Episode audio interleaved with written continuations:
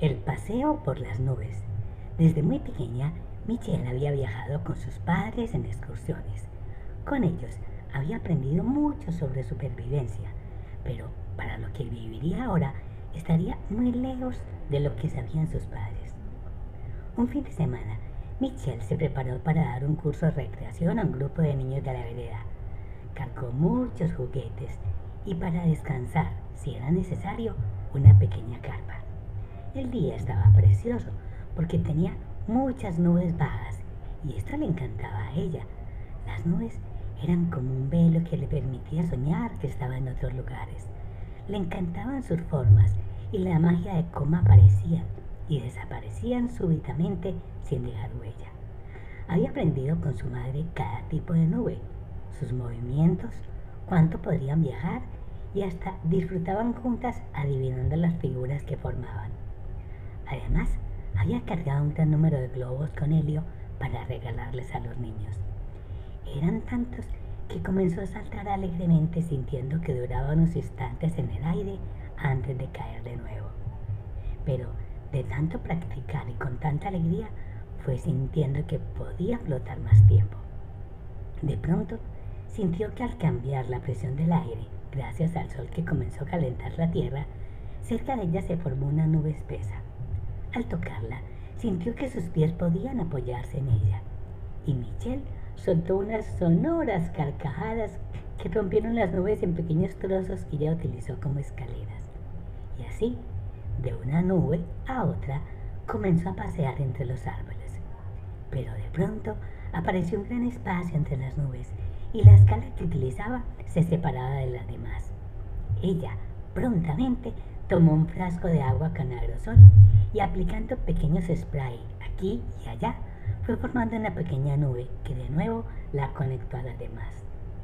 Así continuó subiendo y bajando entre las nubes, evitando alejarse mucho del suelo. Cuando el cansancio la agotó, sacó la carpa y en una gran nube la abrió y se recostó a descansar. Al rato despertó por causa del frío. Sacó su mechero de alcohol y calentó sus manos. Luego puso el mechero en una pequeña olla con su fiambre. Ya repuesta del frío y del hambre, sintió de nuevo deseo de recorrer el cielo. Cuando llegó la noche, la nube de nuevo se elevó y ella pudo descansar mientras observaba las estrellas y un pequeño cachito de luna que sostenido por las nubes de la gran Vía Láctea se depositó lentamente detrás de unas montañas. Michelle se durmió mientras soñaba que podía conversar con la gran familia de las nubes.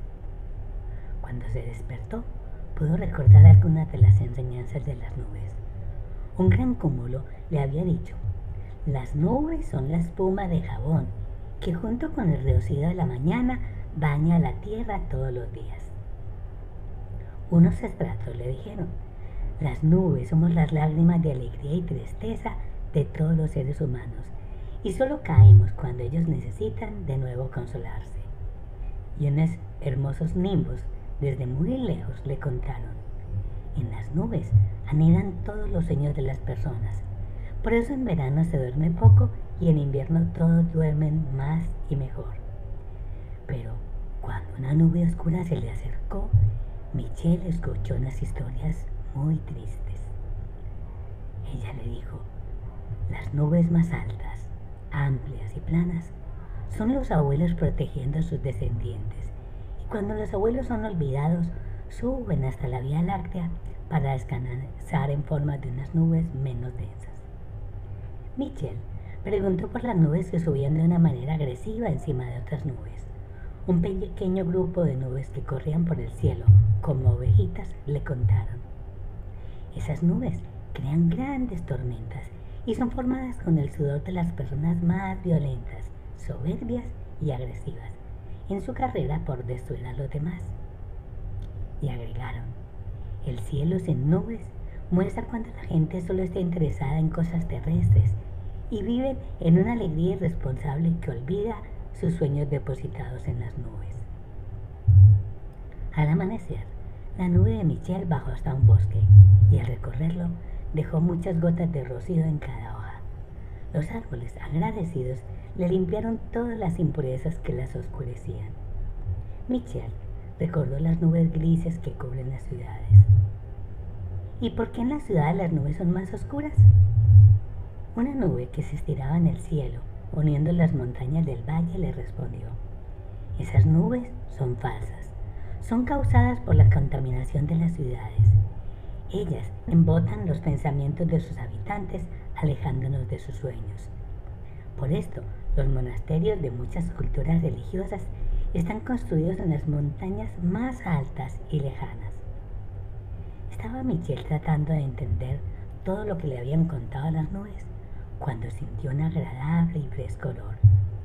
Era una nube tan delgada que formaba una transparente neblina que recorría el bosque y se cargaba de agradables olores. Viendo a Michelle tan preocupada, decidió envolverla dejándola cubierta de tan ricos aromas como si ella se hubiera bañado esa mañana. De pronto se escuchó un suave llanto. Michelle sospechó que alguna niña o niño estaba en problemas. Aprovechando que la neblina la había llevado cerca del suelo, saltó de la nube, amarró los globos en una hermosa ceiba y buscó el origen del llanto. Era una pequeña nube que se había enredado en una mata de moras. Michelle muy suavemente la fue liberando de las espinas del moral y con el agua de su spray le reparó los jirones que se le habían formado y como estaba muy débil le amarró unos globos de helio y la soltó en un claro del bosque. La nubecita subió muy agradecida por encima de los árboles y así pudo descubrir a su mamá. Y las dos, formando un corazón, se alejaron con la ayuda de un pequeño tornado que las elevó muy alto hasta que se encontraron con toda su familia. Con el calor del sol, las otras nubes del bosque se alejaron dándole besos en las mejillas a Michelle ella quedó con su carita húmeda y fría, pero llena de alegría. Finalmente, Michelle llegó a la vereda. Le contó a las niñas y niños todo el viaje que había tenido con las nubes el día y la noche anteriores. Los niños no le podían creer, pero en ese momento unas pequeñas nubes en forma de neblina se acercaron a ellos formando pequeños remolinos que los despeinaban. Como ellos sabían que las nubes estaban formadas de agua, se taparon la nariz y se sumergieron en ellas mientras bailaban alegremente movidos por sus húmedas olas.